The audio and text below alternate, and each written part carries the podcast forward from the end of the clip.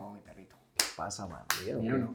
Vamos a hacer esta, esta, este podcast como si estuviéramos los dos solos, o sea, nadie nos está viendo. y estuviéramos tomándonos un cafecito, que ya nos hartamos toda una prensa francesa, no sé, man, el barrio.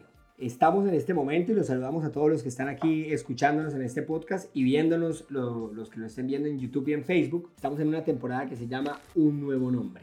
Y el capítulo o el título de este capítulo se llama Todo tiene su tiempo. Y me parece muy perro que sea usted el invitado de este título, mano. Muchas gracias, man. Todo tiene su tiempo. Bienvenido a este podcast. James. No, muchas gracias a usted por la invitación y cuando usted me dijo de, de venir, imagínese uno contento y encantado porque, porque es algo que nos representa y usted nos representa acá en Santander también y, y yo sé que tanto usted como yo tenemos el mismo propósito de sacar a Santander adelante y esa es la lucha que estamos haciendo. Qué chimba, mano. Todo tiene su tiempo. Episodio número 6.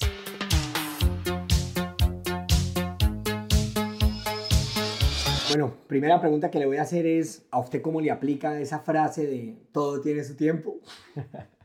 No, pues imagínese, tanta espera. Yo creo que, que uno tiene que fortalecerse mentalmente. Sabemos de que, de que hay momentos difíciles, de que hay momentos donde, donde uno de pronto piensa que las cosas no van a salir más en el tema deportivo, donde es una ciudad que necesita y, y- y urge una estrella, que necesita un campeonato urgente, pero todos los campeonatos vemos que el estadio se llena como si fuéramos un equipo campeón y eso ilusiona cada vez más. Entonces, el hecho de ver la alegría de la gente, de ver cómo lo vivimos como santanderianos y hinchas del Bucaramanga, eh, lo hace uno esperar, esperar el momento y seguir entrenando fuertemente y prepararse uno tanto deportivamente como mentalmente y profesionalmente en otros ámbitos para, para ser una persona de ejemplo para la sociedad. Mano, a mí me gusta, yo asocio todo como comunicador social y periodista. Todo lo asocio. Entonces asocio lo deportivo con lo gubernamental, con todo. Yo soy una persona que, como usted lo dijo al principio, mano, intenta empujar los procesos tanto de la ciudad, del departamento y, bueno, los personales, tal. Y algunas veces me duele que, que la gente juzgue tan duro los procesos, mano. O sea, como que le dan duro los procesos. Y en otro podcast dije que, pues, la obra de construcción, la obra civil es fea, mano.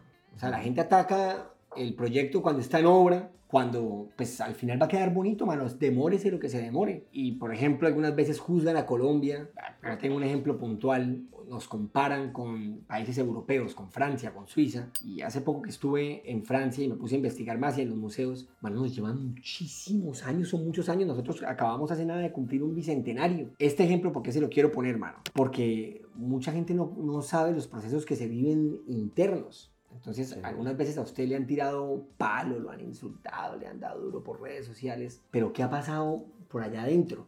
Hágame, mejor dicho, no me vaya a extender, pero ¿cómo ha sido esa historia por pedacitos de el James niño, el James adolescente, el James que ha comido mierda y aguantado? Me dijeron por ahí que usted comenzó tapando con unos guantes de béisbol. sí, sí, sí, sí. A ver, bueno, el proyecto se fortalece dependiendo de quién lo esté haciendo, ¿no? Si esas críticas usted las vuelve fortalezas, usted saca el proyecto adelante. Y eso es lo que ha pasado con mi vida. Yo empiezo muy pequeño, muy pequeño, con un sueño de ser jugador profesional. Iba al estadio como todos nosotros, que el- nuestros papás nos llevaban allá a, a comer el, el convito. Que daba- voy. El convito que daba en ese momento más pollo, que uno iba a comérselo. Y un día me acuerdo tanto, un clásico, bueno, clásico, no tanto era clásico, fue con Nacional. Sí, Se llenaba el estadio. lleno, lleno, lleno, lleno, full, full, full. Mi papá me lleva al estadio, te llego y le digo yo ese día, mi papá nos pegamos una lavada increíble. Y pero la alegría de la gente, eso era increíble. Y le digo yo a mi papá, jugaba Iván René Valenciano, y le hace un gol a Milton Patiño, la para de pecho y le hace un gol a Milton Patiño increíble. Le digo yo a mi papá, le digo, ah, papá, ese señor tan gordito que está, y cómo le pega de duro. Pero, viste la bola de ese arquero, que el man cuando cae le se queda dolorido y todo eso, y a mí me gusta es eso. Yo quiero ser como el arquero que está de Nacional, como Milton Patiño. Papá me dice, hijo, no, eso de arquero es, sufre mucho, muy complicado. Le dije, pues sí, ¿no? Me fui desde el estadio con la consigna de que, uy, yo quiero ser arquero profesional, bacano eso. Entonces llego al barrio, en Cañaveral, me crié toda la vida en Cañaveral, y mis compañeros empezaron, bueno, ¿quién tapa? Nadie les gustaba tapar. Nadie, nadie, nadie. Y el que estaba Ramón le daba unos baronazos y uno, "Ah, este man, ¿por qué le pega tan duro? Y yo, yo soy arquero. Y estaba la goma de la Copa América y Córdoba en su furor. ¿La del 2001? Sí, y Córdoba en su furor y, y en Boca y todas esas cosas. Y bueno, En fin, te llamé a mi papá y le dije, papá, yo necesito que por favor de cumpleaños me regalen unos guantes. Pero él hizo la fácil, me compró unos de béisbol. Ay, que los de béisbol son igualitos a... Vienen en, vienen en tela y tienen solo los cuadritos así como para agarrar el bate. Y con eso me transformé en, en la cancha y empecé a tapar súper bien, súper bien, súper bien, hasta que, bueno, me llaman Dantes Fútbol Club, ahí en Lagos, o sea, iba caminando y pues a la calle y llegué allá y dije, bueno, yo soy arquero, con mis guantecitos de béisbol y empecé a tapar y bien, hasta que un día llegué a la calle y le dije, papá, yo soy arquero de un equipo en Nantes. Y usted, ¿equipo de dónde? Ahí en Lagos 2, en Lagos 1 creo que era cancha grande y vamos para Santa Marta un nacional ahorita en diciembre y tenemos septiembre, octubre, noviembre diciembre para entrenar y yo voy para, para un nacional. Y me dijo, pues bueno, mijo, yo lo apoyo. ¿Cuántos años tenía? Tenía 10 años, pero ya llevaba un añito con la goma de, de ser arquero. Me engomé tanto que empecé a tapar y no, una pasión y, y sí veía que cuando me hacían los goles, o sea, eso era para mí un dolor y yo decía, no, es que yo quiero ser arquero, eso me apasionaba. Y de ahí llega después Bucaramanga abre divisiones menores y el Bucaramanga pues me pide a mí, dice, empezó a hacer como una veeduría en todos los, en todos los equipos en Santander y escoger los mejores jugadores me dicen, váyase al Bucaramanga. Y yo decía, pero uy, Bucaramanga va a ser profesional. Llegué a, ser, llegué a las divisiones menores. Al anillo vial. Al anillo vial y en el anillo vial entrenábamos las divisiones menores y la profesional entrenaba allá al lado. Precisito. Y no, aquí fue. Ese es mi sueño. Y empecé, empecé a entrenar, después selección Santander, eh, empecé a estudiar, estudié en Fundación Colegio WIS, colegio que es lo mismo. Le decía a la rectora, deme permiso para salir a, a entrenar porque voy a ser jugador profesional. No, que el fútbol, eso, eso sí, siempre desde que yo empecé a jugar, en mi familia me decían, si estudia, puede jugar fútbol. Yo creo que a usted le pasó lo mismo que a mí. De Navidad, regálenme unas zapatillas. La, los Total 90, los, total los guayos. 90. Esos Uf, eran, yo tuve los amarillos con negro. esos eran los mejores. Pero en mi caso, yo le decía, papá, unos guantes. Ah, Ya no me de béisbol, ahora sí necesito guantes profesionales. Sí, y me daban guantes, los guayos, hasta que empecé a enamorarme tanto de la- de- de- del arco que hice todo el proceso y a los 14 años empiezo a entrenar con el, bueno, entrené con el profe John Frey Van Estralen, excelente entrenador de arqueros, arquero del Bucaramanga también. Entrené con el profe después Diego Rojas. Y el profe Diego Rojas a los 14 años me dice, no, pues vaya a la profesional. Y llegué con Luis Barba, que estaba en su momento, Luis Ujú. Barba. Yo no sabía cómo patearle. Que yo decía, ese señor, imagínese, venía de ser campeón con América, selección Uruguay, un man que, que, que también en su momento en Colombia era un referente. Y empecé a entrenar, a entrenar, a entrenar en el, el equipo profesional Con 14 años. con 14 años. Yo me quedaba, el equipo viajaba los- el domingo, jugaban los domingos porque la fecha eran todos los domingos y yo iba con los que quedaban del domingo que no jugaban y el sábado. Entonces ellos hacían su práctica de fútbol, pelota quieta, yo me quedaba pateando y yo era, hey, un ejemplo, Rafa Castillo que estaba en su momento. Rafa, pateeme una. y yo por ahí en el rinconcito, entonces el profe, vaya, vaya, que le patee Rafa. Cuando me pateaba, yo llegaba a la casa, le tapé una al hombre, bien. Y iba y entrenaba en las divisiones menores y decía, bueno, si ya le tapé a este man, pues, con esto me va a ir súper bien y bien, también súper bien. O sea, no, fue un proceso muy bacano. Ahí pero tenía- ahí tenía-. Disculpa, ahí tenía 14 años. Usted en esa época que está como en más o menos en proceso de desarrollo, ¿sí? ¿Cómo hizo con el tema de la estatura? Por ahí me echaron el cuento que usted, yo me inyecté hormonas de crecimiento humano, o sea, porque yo sí soy un enano. Pero usted, ¿cuánto mide? Mano, mire, pille que yo llego y le digo a mi abuelo, mi abuelo me alcahueteaba también en todo, porque pues yo le decía, él, él también es apasionado al fútbol, le Ujú. digo amigo, a mi abuelo le digo amigo, entonces yo lo llamaba y le decía amigo, yo me estoy quedando enano, imagínese que tengo 14 años y medía 1,73. Tiene huevo, mi madre. Baja. Sí, Sí. Entonces me decía, no, usted tapa mucho, pero se está quedando enano. Entonces voy donde un médico y el médico me dice, no, usted su estatura normal va a pasar de los 1,80. Bueno, me relajé, pero en esa época de crecimiento de los 14 a los 18, que uno se pegaba un estirón, Ujú. tenía que ser muy buena alimentación. Cuando quise ver, y un momento a otro, bien, pero todo normal, o sea, no nada de hormonas de crecimiento. Ah, no creo que no, jamás, ahí el, el, jamás. el, el chino mal, contado. Entonces fue como puras Sí, vitaminas. no, pura vitamina. Lo que pasa es que la gente se sorprendió porque yo, pues, yo era enano y de un momento otro, boom, empecé a, ya, o sea, en esos momentos, en, o sea, las épocas, la ep- las épocas de temas de, de, de fútbol han cambiado. Ahorita los arqueros tienen que medir de 1,95, 1,90 para arriba, pero nosotros en Colombia tenemos un biotipo de arqueros del 1,80, 1,85, ¿sí? Que es normal. Sale de ahí, eh, adolescencia más o menos. Usted debuta en el 2009 a los 17. 16 años, firmo mi primer contrato profesional Ujú. y debuto en marzo y cumplo ahí los 17. ¿Cómo fue esa, esa film? O sea, ¿cómo fue esa joda, man? 16 años ser profesional. Mano, yo le cuento una cosa, mire.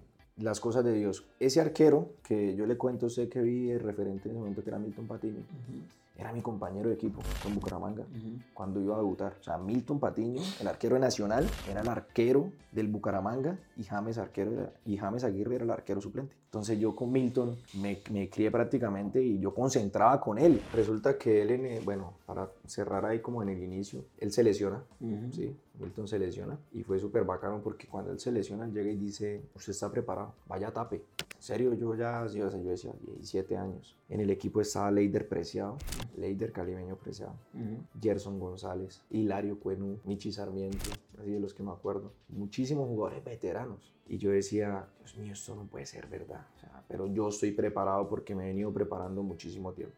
¿A qué voy? Cuando en Bucaramanga un arquero con 16 años es profesional y con 17 va a tapar en un estadio como una hinchada como Atlético Bucaramanga. James Aguirre va a tapar contra el Valledupar, su primer partido. Y yo, bueno, mis amigos contentos, la familia contenta y todo eso. Y empieza el tema de lo que genera incertidumbre. Pero ¿cómo así? No, Bucaramanga tiene que traer un arquero ya. Que traigan un arquero una vez, que lo contraten el viernes, porque el sábado, el domingo es el partido. Que lo contraten, tienen tiempo y llamen al presidente, al dueño, bueno, no, sí, el dueño no me acuerdo en ese momento quién era, creo que era Cadena. Y le decían, contrate un arquero. No, no, no, ¿cómo van a meter a James? Y yo entrenando en la semana, pero entonces en la semana era, van a contratar un arquero. Pero no porque uno fuera malo ni nada de eso, sino porque decían era 17 años. Ah, no tiene experiencia. ¿De dónde? Bucaramanga, ¿cuándo ha puesto a tapar un arquero de 17 años? Amigo, llegó el sábado, apagué el celular, cuando eso era el Blackberry, Ujú. que empezaban los pines eso a llegar, y yo me acosté yo decía, Dios mío, y todo el mundo, bueno, bueno, va a tapar al otro día. Y tapé.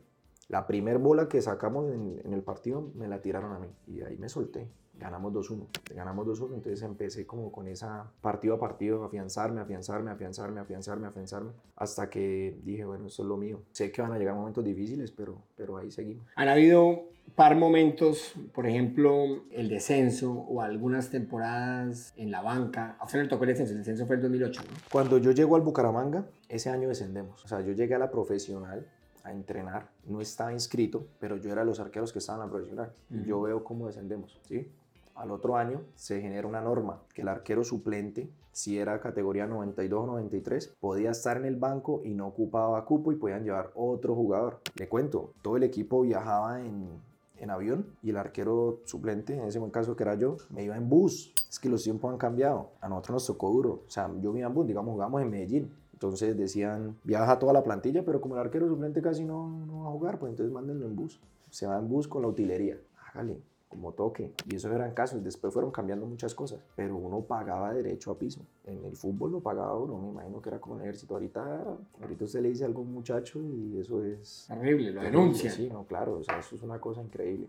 Bueno, le tocaron momentos, o sea, digamos que durante estos años, que ya vamos a ir a los, a los tiempos de espera, por ejemplo, en la banca y el, y el, me imagino yo, usted como comenzar a pensar qué hacer, como momentos puntuales de que le ha tocado soportar, como por ejemplo que llegan otros jugadores que le tiran puya, o qué momentos han sido duros o difíciles en la espera, James. A ver, yo creo que, que digamos uno estar en un camerino con 30 compañeros no es fácil. Sí, porque todos tenemos pensamientos diferentes, hay egos, todos tenemos familias, el camerino de nosotros es otra familia y compaginar con todos es difícil, ¿sí? Y nos la pasamos viajando juntos. Imagínate, yo haber pasado ya por mil compañeros, ¿sí? Yo sé que de pronto con algunos no nos la llevamos mejor, bien, alguna cosa, pero, pero de todos aprendí. ¿Qué me sirvió a mí muchísimo? Que yo salía de entreno y me iba para la universidad. El fútbol el estudio y la universidad eran dos mundos completamente diferentes. Yo llegaba a la universidad a estudiar y llegaba y, y esto no, no tiene nada que ver con el fútbol. Entonces yo salía de entrenamiento a las 10, 11 de la mañana y tenía clase a las 12, porque yo matriculaba clases de 12 a 2 de 2 a 4 y si de pronto entrenaba de 4 a 6, eh, ese espacio lo dejaba y de 6 a 8 y llegaba a la universidad y me perdía de lo que era el fútbol. Duré 8 años así. ¿Y era un descanso para usted? ¿Significaba un descanso? cómo? Sí, porque yo me, eh, me enfoqué en otra vida también. Yo siempre le he dicho a todo el mundo que me pregunta el tema del fútbol y yo les digo estudien, porque el fútbol es una burbuja. O sea, para mí, decía Willy Rodríguez, con el que ascendimos, ya pan pa hoy, hambre para mañana. El fútbol no sabemos cuándo te va a dejar. Y si no te preparas, es imposible. Entonces, cuando llegué a la universidad, pues fue otro, otra vida. Empecé a darme cuenta de que, de que, de que el tema de, de estudiar y, y, jugar era un complemento perfecto. Pensé una belleza, o sea, una nota. Eso era lo mejor. Imagine pasar dos vidas muy huevadas, usted No. como universitario. No, bacanísimo porque, digamos, encontraba unos docentes que le ayudaban, profesores, y el otro que no era hincha del Bucaramanga. Y le tiraba No, palo. pues imagínense, la UNAP me patrocinó increíblemente. Los directivos de la UNAP fueron conmigo uy, incondicionales. En la UNAP conozco a mi esposa. Tan- era tan chistoso porque yo llegaba y le decía, bueno, cuando conocí a mi esposa le decía, préstame los apuntes que tú tienes de los semestres que, que llevas Estaban adelante. adelante, que yo estudio con eso para los parciales porque yo no tenía tiempo de nada. Entonces yo le preguntaba, ya ¿con qué docente viste, no sé, civil, un ejemplo? Y ella me decía, bueno, procesal civil con tal docente. Ese cuaderno, yo matriculo con ese. Entonces yo iba matriculada con el mismo que ella vio la, que tenía el cuaderno y con eso estudiaba. Y sin embargo, pues, me dio un apoyo también grandísimo. Y por eso estoy agradecido porque todo me ha- se me ha dado de la manera de que el complemento entre fútbol y estudio ha sido notorio. Y eso que no quería estudiar. Bueno, qué chimba de ejemplo para los chinos, nota. para los chinos que vean, que vean este podcast, o sea, como que vean todo lo que ha, ha habido detrás, mano, el trabajo tan inhumano de llevar esas dos vidas que cada una, o sea, algunas personas intentan llevar una y les queda dificilísimo y usted llevó dos a la vez. Sí, y, y digamos año a año no me preocupaba por el tema del contrato, porque yo llegaba y decía, uno le pasa ahorita, digamos, a esta edad, uno dice, bueno, ¿y el otro año qué haré? Porque le da miedo que lo saquen. ¿o Sí, no, no, no, no que lo saquen a uno, sino porque uno, digamos, cuando uno lleva tanto tiempo en el fútbol, sabe que en algún momento usted va a dejar de ser jugador de fútbol. Ujú. Pero usted a los 20 años decía, yo voy a estudiar, y si el fútbol se me da, pues bien. Y si tengo que firmar contratos porque soy muy bueno, pues sigo firmando contratos y voy a seguir jugando. Me viví, me gocé la universidad y ese es como mi, mi mensaje a todo el mundo. O sea, uno tiene que estudiar. ¿Cómo ha sido durante estos años? Y sobre todo con el público santandereano, que yo algunas veces he, como que he peleado con, con ese tema de ir al estadio a putear, mano. O sea, yo le voy a decir una joda. Yo soy de los que me paro al lado y, y me pongo a, a decirle, claro, yo no me quiero ganar un problema en las escaleras, pero como llévalo bien, no viene acá a putear y el poco de niñitos que hay acá al lado. Este no es un público fácil, pero ¿cómo ha hecho usted en esos tiempos de espera con los mensajes que le llegan directo que algunas veces pueden ser pago patecabrazos al, a su identidad, a su seguridad? ¿Cómo ha hecho en ese aspecto? A ver, yo le cuento que, que hubo momentos donde me... Esos son procesos que vive uno como futbolista. Cuando era muy joven, eh, empecé a tapar muy bien también. Y llega un momento en que a usted le, le va mal un partido. Mm. ¿sí? Entonces uno se cree tanto el cuento que cuando le va mal, cuando me creía el cuento, veía los comentarios y yo decía, uy, no, es que yo me creo el mejor. Increíble. Cuando me empezó a ir regular, los mismos que me daban alegría, que me decían súper bien, usted es el mejor arquero, estaban matando. Entonces yo decía, no, ¿y ahora qué hago? Pero uno tiene que vivir eso. Ahorita que a uno le ha pasado, digamos, yo le digo a mis compañeros que están arrancando, les digo, muchachos, perdimos un partido. ¿Para qué van a buscar qué dicen de usted por redes sociales? Si eso ya no es importante. Tenemos una revancha el domingo o tenemos una revancha el miércoles. Usted es el que escoge si se contamina de lo negativo o no. Antes no había celulares, no había tanta visibilidad como Instagram, Facebook, Twitter, ¿sí?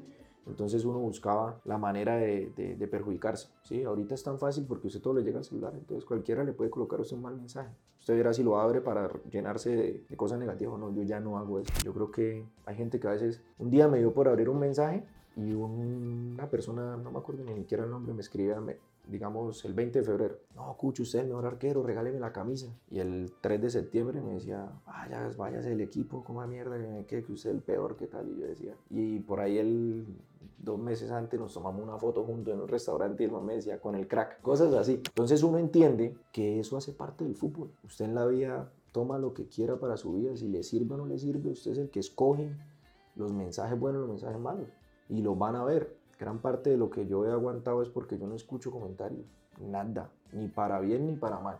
Tengo mis redes sociales y subo de lo que yo soy orgulloso de hacer, de mis tapadas, de mi familia, de lo que yo vivo. Pero el que se preocupe colocándome algo malo, pues ahí quedará en no sé a dónde llegan los mensajes, pero yo no los escucho. Sí, antes, cuando tenía 20 años, me preocupaba por eso. Lógicamente, cuando me, va mal, me preocupo es por entrenar más fuerte para que me vaya mejor, pero ya no. Dicen por ahí que a un muerto ya no lo pueden matar. Y yo creo que en este momento que está viviendo con el, con el club, usted voltea a mirar para atrás y usted ya, o sea, como que ya está despreocupado, de- como que ya han sido tantas veces que le han disparado que ya ahorita... Sí, lo ¿Cómo, que lo pasa vive- es que... ¿Cómo está viviendo este momento? Ah, No, increíble, increíble, increíble. No solo por mí, por mi familia, por todas las personas que, que saben lo que me he esforzado, porque yo soy orgulloso de la ciudad, orgulloso del Bucaramanga, orgulloso de mis amistades, digamos, como usted, que lo que vivimos por Bucaramanga y lo que hemos vivido a lo largo de, de todo este tiempo, pero, pero digamos el hecho de, de- llegar al arco, sentirme en mi casa, por eso yo soy contento y, y soy feliz de siempre salir a hacer lo que más me gusta y ahora lo disfruto. Es que antes vivía el proceso de poder afianzarme y ahora lo disfruto. Bucaramanga no admite y es normal porque nosotros somos, una, somos un equipo y una ciudad que necesita una estrella y aquí no podemos hablar de que vamos a hacer un proceso en cinco años para ser campeones, no, que hay que ser campeón año a año. Entonces lo que no resulta, pues se va a cambiar. Es ahí el por qué a veces se cambian tanto las nóminas, por qué se cambia, porque es que acá la gente también exige, la gente necesita alegrías. Yo sé que en cualquier momento va a llegar. En el 2015 ascendemos y al otro año hicimos una campaña No, increíble. Estuve, yo, yo ese día, yo, yo estuve, me metí al vestuario con ustedes en estadio de techo y tengo la camiseta de Daniel Cataño, la 20. Sí, sí, sí, sí. Fue madre, jugábamos en el estadio de Florida No, Blanca. y eso- y debió haberlo tocado al medio. Y eso fueron unas épocas muy buenas también que, que hemos vivido. Entonces lo que yo digo es, acá no se admiten procesos y, y es lógico y es coherente ¿Le parece, James, man? que la gente lo viva así. Debería haber un proceso en temas de, un equipo que se consolide. Pero si ese equipo no resulta en diciembre, es normal que la gente exija cambios que siempre pasan. ¿Cuáles a veces son los cambios que exigen? No, que entonces se tiene que ir 20 jugadores, 15 jugadores, tenemos que sacar el técnico, tenemos que hacer una cosa, tenemos que hacer la otra, renovar la plantilla cuando no sean las cosas. Pero yo creo que va a llegar el momento en que nosotros tenemos que sacar esto adelante.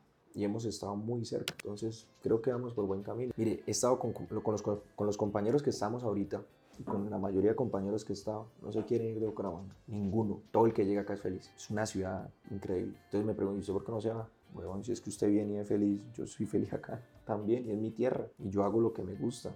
Me contó por ahí un familiar suyo que usted eh, estuvo en, en negociaciones en algún momento con el América, pero usted decidió, porque su hijo iba a nacer, que usted quería quedarse en Bucaramanga. Sí, eso, bueno, es otra historia que, que siempre cuento, digamos, yo estuve con Pecoso Castro, el técnico, ese año, que fue el año que casi descendemos con Once Caldas, él estuvo a principio de, de- de- o sea, en el primer semestre, y son de las cosas que yo a veces no me explico y digo, bueno, llega Pecoso y con él no tapaba, y ese año pues mi esposa queda embarazada y yo no tapaba, entonces se va Pecoso y empecé a tapar, y enfrentamos a Pecoso aquí en el estadio contra, con América, ese día me fue muy bien también. Mi hijo nace el 20 de noviembre y a mí Pecoso me llama el 19. Me dice, Jamesito, eh, James, tenemos que hablar. El gerente era en ese momento el Gato Pérez, el gerente de América, que también reagradecido con él, una gran persona. Y ellos me dicen, no, pues el Pecoso te quiere traer. Entonces yo hablo con Pecoso y el Pecoso me dice, sí o no, pero sí o no, ¿qué, profe? Me dice, ¿se viene o no se viene?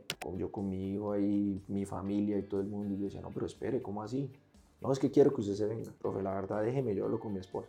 mi esposa está en la camilla ya, yo como le decía, ¿no? Y tenía que resolver también ahí a dos días. Mm, El primer hijo, para mi familia, el primer nieto, por parte de todos, de todos los, los primos, yo fui el primero en, en tener, en tener un hijo. Y James Miguel ha sido la oración de todos. Entonces hicimos tan buena campaña que yo llego y digo, no, yo no me voy. Quiero seguir viviendo muchas más cosas con Bucaramanga. Yo me quedo. Mano, ya como para cerrar esta primer parte de, de, o sea, que chimba, que la gente sepa estas jodas que normalmente no saben y concluyamos como con el momento que está viviendo ahorita. O sea, hace poquitico le dieron un reconocimiento por 206 partidos. 206. Ah, usted es el arquero con más partidos de, del Atlético Bucaramanga y qué chimba que sea de acá. Claro, claro, no, es una, yo creo que es un sueño cumplido. En diciembre del año pasado, cuando, me, cuando de pronto tuve como una posibilidad de salir del Bucaramanga, me dicen, oiga, pero es que usted está a 10 partidos de ser el arquero con más partidos tapados en el Bucaramanga. Y bueno, no alcancé a cumplirlo, hermano. Y bueno, pucha, me quedó ese, como esa meta ahí. Ahí pasa lo que bueno, mucha gente sabe, llega el profe Bolillo, me pide, los directivos me dan el respaldo nuevamente. Y cuando ya me veo tan cerca, digo, no, pues ya, ahí está. Y espero que, que sea otro arquero santanderiano que lo logre. Es que ahí vienen muchos compañeros, muchos niños también que vienen haciendo las cosas muy bien. Y yo les hablo, trato de hablarles para que ellos no vivan lo que yo viví, porque pues bueno, los tiempos son muy cambiantes y ahorita pues los niños de pronto no sé si vayan a aguantar la misma presión, de pronto no sé si la gente se vaya a comportar igual como se comportaron conmigo que fue de temas de presión, pero era normal. No sé ellos cómo lo van a asimilar, pero yo sé que estamos trabajando para que eso pase. El que viene, los compañeros que vienen detrás, yo sé que lo van a hacer muy bien y necesito que cuando yo no esté, los apoyen, porque si no estoy mal, eh, arqueros santanderianos somos poquitos. Hará- haremos por ahí unos 5 en la historia de Bucaramanga, así que sean, que, que, bueno, que yo me, me acuerde hace unos 5 o 6 máximo. Y el que queda de pronto vigente en este momento soy yo. Y Kevin Mier, que es santanderiano, bueno, pero pues no ha estado en Bucaramanga, que es de Barranca. Entonces, yo con ellos todos los días, ahorita hay unos, unos muchachos muy buenos que trabajamos, yo les digo, muchachos, la mentalidad. No hay más. Ustedes pueden ser muy buenos técnicamente, pero la mentalidad de un arquero tiene que ser lo más fuerte. Recuerdo momentos, digamos, a lo que hoy, bueno, cuando casi descendemos, yo no tapaba, no estaba tapando. Y en la fecha 10, 11, ya estábamos en el descenso. Faltaban nueve fechas, eso fue en el 2017. Y yo me casaba en diciembre y llega y me dice a mí el técnico, se lesionó el arquero que estaba el compañero y yo veía que todos los compañeros empezaron a lesionar.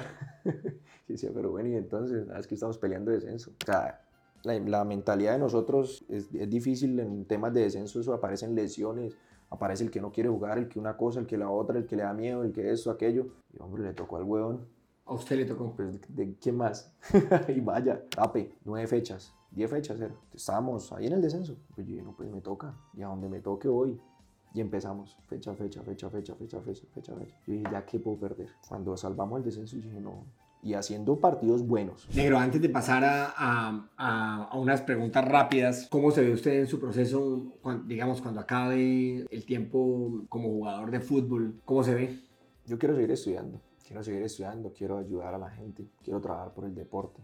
A me apasiona el fútbol. Tenemos unas canchas sintéticas que yo creo que usted ha ido a jugar allá y, Obviamente, jugador. y, y se ha, ha sido como para nosotros ese hobby y ese, ese- esa alegría de, de ver tanta gente que, que va y se siente orgullosa de, de jugar ahí, de que llegan con alegría y le muestran a uno ese cariño en la gente y, y servirle a la sociedad, servirle a los niños, mo- demostrarles a los niños que primero yo les digo sean personas, sean personas. Hermano, es que yo he estado con compañeros que hoy duran un año siendo los mejores jugadores del mundo y en dos años me llaman a decirme que por favor les ayude para con su familia o alguna cosa y ganaban 10, 15, 20 veces más lo que, de lo que uno podía ganar. Pero el fútbol mismo se encarga de absorber ese tipo de cosas. Y quizás ahorita es donde yo me pregunto y digo, si de pronto trabajamos para que los niños sean deportistas, estudien, el complemento va a ser increíble. Entonces, eso me apasiona, me apasiona muchísimo. ¿Cómo ve el futuro? Porque yo amo el fútbol, a mí también me arde como un hijo de madres y lo juego, pero me gustaría ver el, el fútbol santanderiano con estructuras una chimba. ¿Cómo se visualiza usted el, el futuro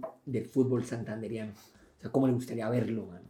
Primero, Bucaramanga campeón, Bucaramanga en copas internacionales, ¿sí? Y en cuanto a procesos, que estamos hablando de todo tiene su tiempo. Yo creo que en temas de, de que si podemos y se logra que el jugador santanderiano sea íntegro, vamos a lograr grandes cosas. Si el jugador santanderiano es íntegro, en el tema del fútbol le va muy bien. Y yo sé que vienen procesos así. O sea, se ahorita- están dando en este momento. Sí, claro, hay muchísimo, primero hay muchísimo talento. Es más, he tenido la oportunidad de ir a, a- a visitar, digamos, pueblos, municipios, acá de Santander, y usted los ve. Uy, usted dice, hombre, eso no existía antes. Los muchachos juegan, es increíble, falta oportunidad. Pero ya hay escuelas, ya usted ve campeonatos por todo lado, ya usted ve más talento. Entonces yo creo que, que es eso, ¿sí? ¿Qué le falta a las escuelas en Santander? Hombre, ser obligatorios, estudien. La familia, hermano. La familia es lo más importante que hay para un niño en estos momentos. Yo he visto muchos compañeros que por problemas familiares no han podido seguir en el fútbol. Eh, temas de capacidad también, personas que les toca empezar a trabajar porque no tienen la oportunidad, porque no se les brinda el, el espacio. Pero ahorita hay mucha facilidad. Cucho, usted ahorita puede estudiar online Claro. y saca una carrera y usted, y usted está trabajando, y está estudiando y está jugando fútbol. Y no hablemos solo del fútbol, cualquier deporte. Es que no nos enfoquemos solo en eso, es haga otra disciplina, hágalo. Yo ahorita tengo un muy buen palpito con esta temporada. ¿Y qué mensaje le podría dar usted a la hinchada con lo que estamos viviendo en este momento? O sea, con la actitud, con el... ¿Qué le pediría a usted a la hinchada con el respaldo? ¿De qué manera sería? Que nosotros a nivel nacional e internacional somos reconocidos por ser una hinchada de mucho aguante. Y lo que estamos mostrando ahorita en el estadio, de ver el estadio así lleno, de ver la fiesta que se ve cada fin de semana, eso motiva muchísimo. Es que ahorita veo más niños, ahorita veo niños, ahorita sacan carteleras que están orgullosos de los jugadores que hay en Bucaramanga. Ustedes adentro lo sienten muy cerca. Muchísimo, muchísimo. Se siente muy Se siente una energía muy buena, muy buena. No sabemos qué irá a pasar, pero usted antes sentía que las cosas no iban bien. Usted ahorita, ahorita digamos, siente que, que va a ganar, siente que crea opciones, siente que, que hay buena vibra, siente que la gente va orgullosa, va feliz. Y que la gente, así no se ve un resultado, dice, pero el equipo jugó bien. Entonces eso lo motiva a uno mucho más. ¿sí? que hay mucha más, mucho más acompañamiento y mucha más alegría. Es que uno cuando está en el equipo uno siente que hasta la persona que digamos vende helados, el de los parqueaderos, el que vende las camisetas, todos ellos se ven beneficiados de que a nosotros nos vaya bien y nosotros nos debemos a ellos también. Usted no se imagina toda la cantidad de, de, de personas que dependen de pronto de una alegría. Con esa autoridad de en este momento ser el jugador que más tiempo lleva en el club, que representa el Atlético Bucaramanga para la ciudad bonita. Uy, Mi así plena.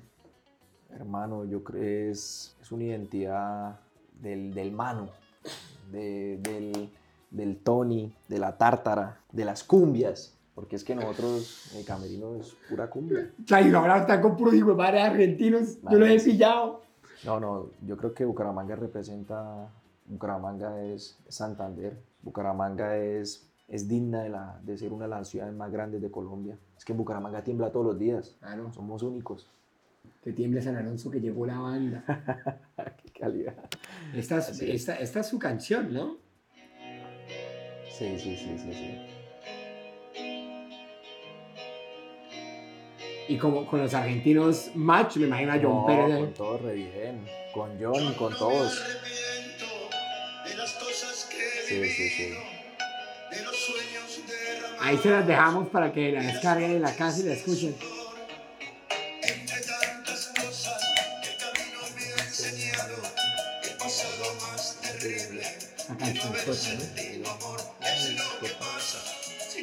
Bueno, mi pez, ahora van unas preguntas rápidas. ¿Listo? Hágale. Pero hago como si fuera una metralleta.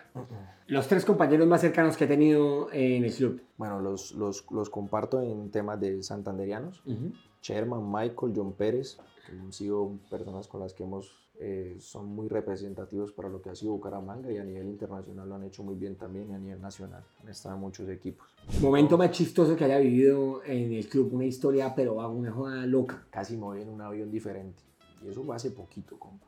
¿Qué pasó? Me puse los audífonos y todos me estaban grabando. Pero entonces, usted sabe que la TAN, la TAN coge por un lado y a Bianca por el otro. Ujú. Íbamos para Medellín. Me puse los audífonos y me puse a joder con el celular. Cuando ya iba en el otro avión, en el avión, ya sentado. Entonces llegó un señor, no señor, usted el vuelo va para es para Medellín. Y yo Bogotá. Arquero favorito de toda la historia. Oscar Córdoba. ¿A lo bien? Sí, mano. Cerdo, algo nacional. Yo pensé que iba a votarse un italiano, un No, español. Oscar Córdoba, lo que le conté empezando que, que era el referente, fue presidente de Bucaramanga. Es que a mí me han pasado cosas muy buenas. o sea, yo decía, o sea, cuando pequeñito él era mi ídolo, como arquero referente en Colombia y, y lo tuve como presidente Jugador, no arquero. Jugador favorito de toda la historia. de toda la historia de Bucaramanga. No, de, en general. No, Messi. ¿A lo bien? Sí, Messi. Eh, y del Bucaramanga, jugador favorito de toda la historia. Mano Montanini. La bordadora. Yo no sé, yo no lo alcancé a ver jugar, pero verlo a él llegar al estadio y ser de otro país y querer tanto el Bucaramanga y lo que representa para la gente, yo digo, no, es que el cariño de la gente, ese señor es, ¿sabes? de locos. De Esta locos. respóndamela rápido. Empanada más violenta de Bucaramanga. Adelgane, Eh, hamburguesa más firme de Bucaramanga. mano, del garaje. Cuando quiera arroz chino, ¿dónde pide? Fuyama. Vamos, se echan camarones, pago como camarones que los alimentan. Son deliciosos, buenísima, huevo, ¿no? Bueno, mano, gracias por, por la invitación. Yo no sé por qué hijo de madres, o sea, como que hice match con este, con este título de Todo tiene su tiempo, porque como santanderiano, bueno, estoy feliz, hago parte de, de los bumangueses que está contento que usted esté en el arco y que esté haciendo las jodas que está haciendo en esta temporada, mano. No, y muchas tengo gracias, un muchas gracias. palpito con el club. No, siempre lo hemos tenido y, y yo sé que vamos por buen camino. Esperamos seguir llenando el estadio, que la gente nos acompañe. No va a ser fácil. Son 20 fechas, partido a partido. Sabemos de que, de que se aprieta cada vez más, pero ah, estamos con Dios. Hay buen camerino, hay buen camerino, Está hay buena, sí, hay buena energía. Los resultados tienen que llegar en algún momento y vamos a seguir trabajando por eso. Gracias, hermano, por la invitación. No, pues gracias a por haber usted y- aceptado la invitación. Y esperemos de que todo nos salga muy bien. Gracias a ustedes por haberse pillado el capítulo. Nos vemos en el siguiente. No olviden suscribirse en el canal de YouTube, seguir a James por si quieren ver el proceso. Esta historia continúa, mano. Eh, lo pueden seguir en. ¿Cómo son sus redes, James? James Aguirre 05. Bueno, bajo igual no van a encontrarse otro James Aguirre. Eh, entonces estén pendientes con Directo al Mango y nos pillamos en el siguiente capítulo. Lo que es mi pez.